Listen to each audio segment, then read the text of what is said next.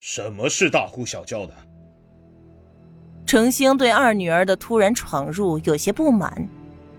宁宁啊，你妹妹也不小了，到了该嫁人的年纪了，你多教教她，也让她以后能跟你似的娴雅些。程玉芬最听不得谁说她比不上唐宁的话，明明不是这样的。一听程兴这么说，肺都要气炸了。只是碍于程星在场，无法直接发出来，又有他娘在背后掐着他，什么意思？他明白的很，不要和唐宁起正面冲突。可是凭什么呢？唐宁都已经嫁出去了，这个家本就是他们程家。看爹说的，玉芬规矩好的很，毕竟是二娘亲自教导的，差不了。不像我，打小没了娘。只有爹教我怎么为人处事。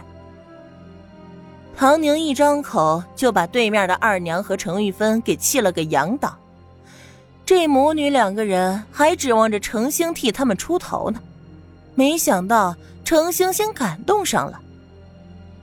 爹那时候忙着打理家业，哪有那么多时间关心你？还好你像你娘，性格人品都是好的。程玉芬的脸已经气得涨红，眼看着就要按捺不住，他娘连忙开口：“大小姐久不归家，这次回来了就好生住两日，多陪陪你爹才好。爱吃什么喝什么，我让下人去安排。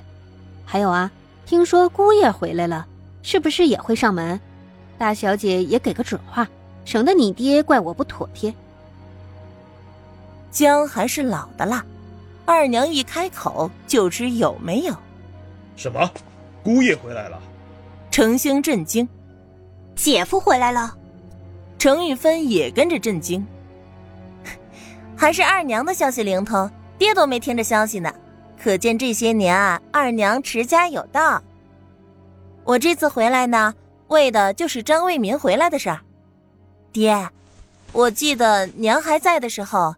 每一季收田产店铺租子就有大几千呢，这个档口想来租子都收上来了，我也不要多，爹你给我一千块，我有要事要去办。一千银元，在这个时代购买力已经很可以了，可是听见这话的程兴，只觉得扎心无比。抽屉里刚刚放好的一千块钱，似乎是对他能力的莫大嘲讽。大小姐，你整日在深宅大院里，不了解世事行情。今时不同往日，一千块现大洋，那几乎是咱们家全部的收入了。面子可以让，可是提到钱，现任程夫人可真是急了。她带着女儿为啥来呢？还不是听说了账房盘好账已经送过来了。不赶着过来要家用支出，把各项用度把钱给支走了，还不知道要便宜了哪个狐狸精呢。可是没想到，居然还出了一个拦路虎。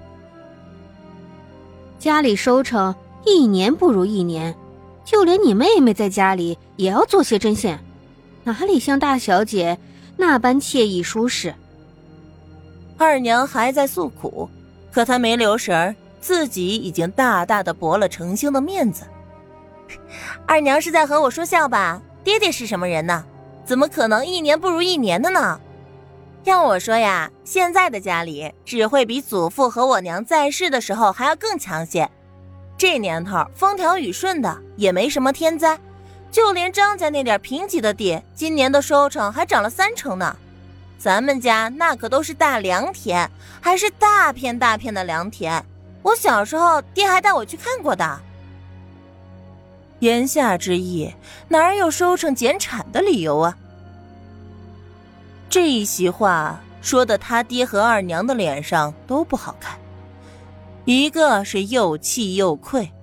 明明在他闺女的心里，他能力卓绝，他自己也是这么认为的。可是怎么就弄成了这样呢？一个季度的收入都快抵不上支出了。另一个则是心虚，之所以收成一年不如一年，什么原因他心里门清。现在管着外面庄子的是他的弟弟，也就是程家的舅爷。是让这个大小姐听见了什么了，在这个节骨眼里拆台。张家的收成真的涨了三成。张家的地都是什么成色，程兴还是很清楚的。他知道七弟能力有限，可要是张家的都上涨了三成，他的良田可得上涨五成才对。怎么能？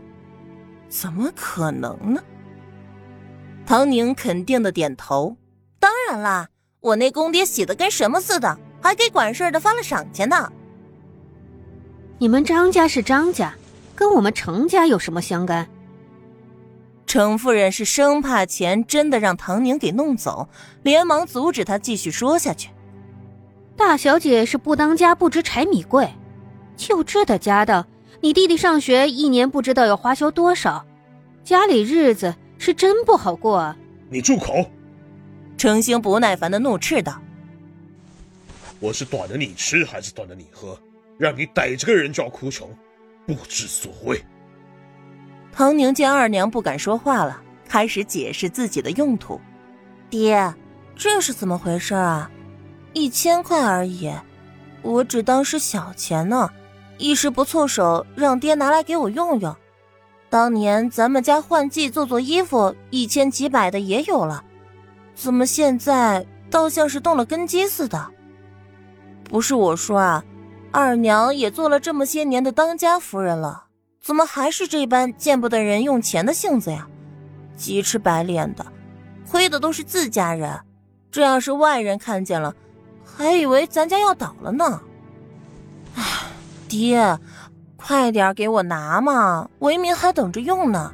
为民这一次回来谋了一个政府的职位，到时候呀，好处可少不了咱家的。